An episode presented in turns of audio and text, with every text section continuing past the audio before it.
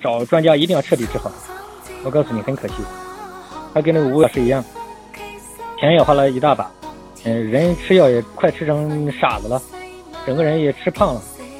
像那种镇静剂那种东西吃多了，人会发胖的。一个女孩子胖成那个样子，为什么好不了？就因为你这种怕这种东西，我告诉你，你不要把我讲的东西当做一个针对他的方法。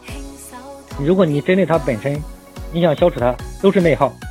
因为我刚才讲了第三点重要的一个点，如果你想消除它，你没有任何方法，不但没有方法，你找的方法越多，你无论你在这个 QQ 群里听到的也好，你还是在任何那个老师或哪里面，很多医生也不懂这个病，很多病友更不懂了，就是你整天冥思苦想，什么正事都不干，把心思兴趣都花在这个事情上去了，就钻牛角尖，越钻越深。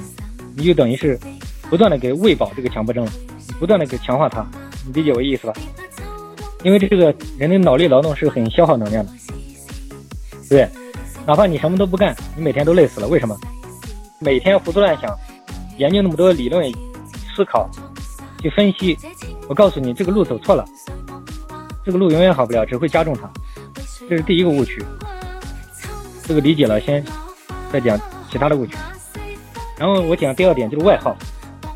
刚才讲了那个晴天的问题，我跟他讲，当然每个人不一样的，所以这个生活这方面不能千篇一律的，这个也是一个很容易犯的误区。很多人说，我天天逼自己忙起来，天天让自己跑步，让自己什么强外力，让自己怎么怎么怎么样，让自己充实起来，呃，为什么也好不了？这就因为他又犯了一个误区，也是常见的一个误区。为什么呢？因为他很机械、很教条，把这个当做一个治病的方法，他是为了治病而病，做了很多东西也并不是他真正有兴趣的，你晓得吧？他这个本身就是神经病嘛，这普通人看起来这这个人就是神经病，莫名其妙的，整天就是搞些莫名其妙的事情，你晓得吧？我这样讲你能理解吧？我一个案例，他说生活是最好的药，这句话看着简单，但是有几个人理解吗？很多人不理解。所以这个生活，这个包括我们说强外力，包括让他外耗，每个人都不一样的，你知道吧？这个是一种兴趣，跟治病是没有什么关系的，这是最容易出的误区。我这样讲，不知道你听不听得懂？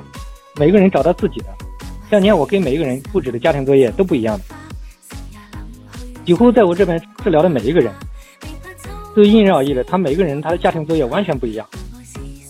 啊，你说你以前干过对吧？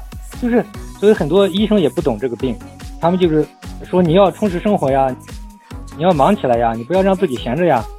这句话搞得就很多人累死了，不但治不好病，结果整个人也，真的有的跑步都膝盖都跑伤了。这就是只知其一不知其二，你晓得吧？太教条了，根本就不懂。就是我跟每一个人布置的家庭作业，都是因人而异的，都是适合他的个性，适合他的兴趣，适合他的方向。完全不一样的，所以我们后期还有人生规划嘛，这是最后期了。我们是整个一个系统的治疗方案嘛。人生规划是科学的，一个人的呃理想呀，一个人的梦想呀，想做的事情呀，就每个人都要过一种自己想要过的生活方式。我这样讲你理解了？这个东西它跟治病真的没关系，看得简单，但是很多人就是很难给他讲得清楚。所以这个个人方案要个性化，还有很多人就是。他好不了，是因为他出偏的地方也不一样。有些人是心态问题，有些人是过度追求完美，有些人是对自己要求太高，一些认知方面出了问题，需要把它找出来给他纠正。有些人是内心一些主要的东西把他困惑，没有把他的心理疏通。有些人可能就是没走到正确轨道，他可能就是自己有些盲点，这个有共性的，但是也有个性，就是因人而异了。那所以说我只能讲你的问题，就是你可以把你的问题给我讲，我只能是你现在有问题，过段时间还会有新的问题，就一边治疗一边调整，在整个过程当中还会遇到新的困难，所以这个为什么说强迫症需要系统治疗？